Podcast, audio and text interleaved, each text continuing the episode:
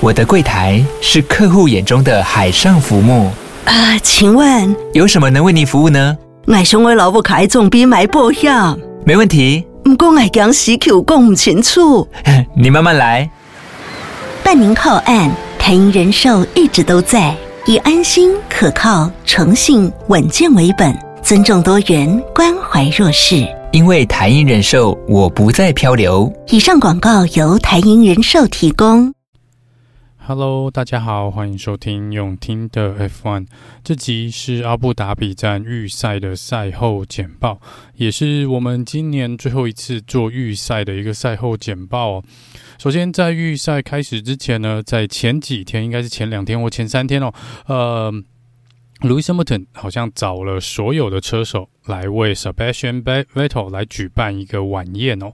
这个晚宴呢，就是二十个车手都蛮给面子的，全部都到齐了。所以前几天，如果你有在社群媒体上面看到呃二十位车手蛮多篇的合照呢，呃，那就是他们全部都去参加了这个晚餐。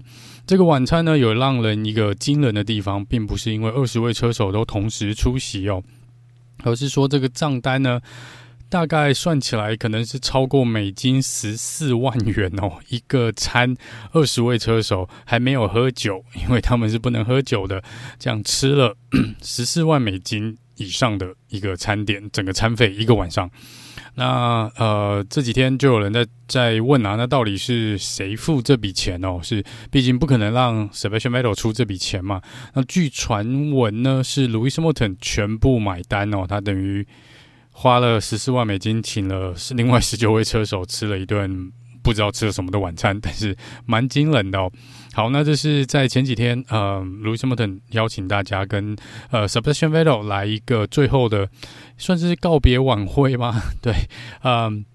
好，那再来呢？是在自由练习的时候，Lewis Hamilton 有被调查。那他被调查的原因是因为出现红旗的时候，他没有及时的把车子慢下来哦。那在赛后的呃这个裁判抓他去问话，跟看完这个影相关影片跟接受调查之后呢，认为他是没有违反规定的，所以这边并没有给任何的判罚哦。好，那在这场比赛预赛基基本上是 Sebastian Vettel、Mick Schumacher、Latifi 跟 Daniel r i c a r d o 呃，最后的一个今年最后的一个预赛，也很能也很可能是他们之后蛮长一段时间的最后一场的预赛。那在这场比赛呢，Sebastian Vettel 除了有很多人替他做了很多大大小小不同的这个回忆录也好，或是庆祝的活动也好，那 Alonso 跟 Mick Schumacher 这边呢，也用了呃这个。特别算是 Sebastian Vettel 的一个纪念的安全帽，所以在这场比赛里面呢，总共有三位车手都是戴了跟 SAP 非常像的安全帽。那 SAP 这边呢，是把他之前一些经历全部都镶在了他的安全帽上面。好，进入这个预赛的部分哦。Q1 被淘汰掉的五位车手是 KMAX、呃 Gasly、Bottas、Alban 跟 Latifi。那这边呢，Q2 呢被淘汰的五位车手是 Alonso、Tsunoda、Mick Schumacher、Lance Stroll 跟周冠宇哦。整体来说，预赛因为没有气候影响的因素啦，所以这边就是纯粹的比谁用软胎跑得快哦。那这边很开心的是，Sebastian Vettel 在最后一场的预赛呢，跳进了前十名的位置，进入了 Q3。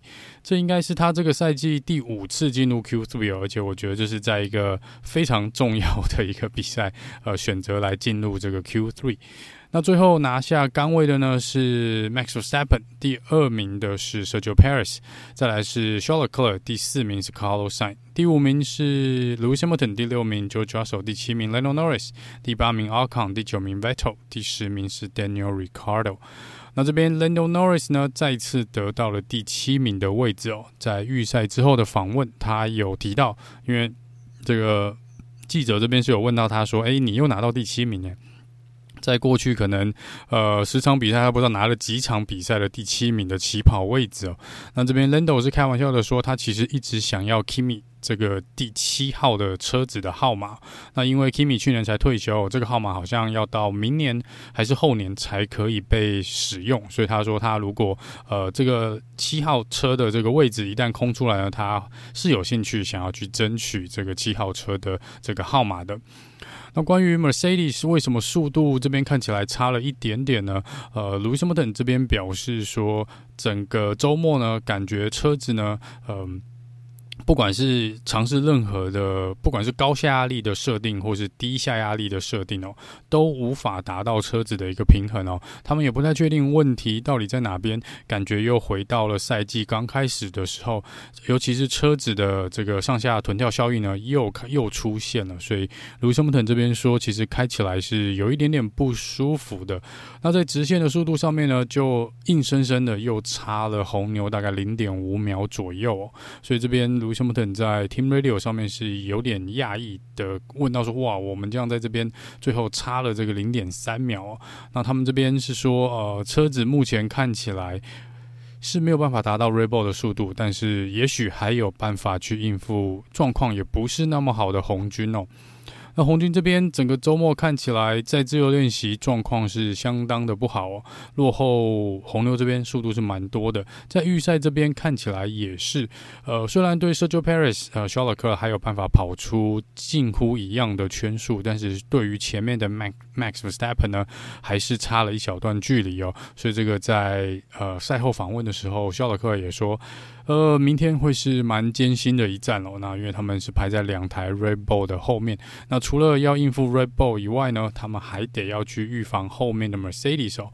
因为在虽然肖尔克也说他很想去争取车手排位第二名的这个位置呢，但是呃，后面的 Mercedes 是有可能让红军在车队排名落到第三名哦。J o j o 手在赛后接受访问的时候，也认为他无法呃很快的去，应该是没有办法去跟红牛来做一个。算是搏斗啦，去争取排名哦。但他们也说法拉利可能是他们的首要目标。但是他也开玩笑的说呢，肖勒克勒好像有私下跟他们讲了，说在他的合约里面呢，如果拿到车手排名第二名的话，是有奖金的，是有追加奖金的。意思就是暗示 l e n d o Norris 跟 j o j o s h 这几位好朋友呢，看是不是就让个位哦，不要去呃阻到他，阻碍到肖勒克勒去争取第二名的位置哦。所以 j o j o s h 这边是这应该。是开玩笑啦，但是他对记者是说，嗯、呃，还好我排在他后面，排在他前面就会比较尴尬一点了。好，那以上呢是这集预赛的一个赛后简报，任何呃这个排位上的变动呢，还是会在第一时间跟大家在脸书这边做回报。那我们就明天见喽，拜拜。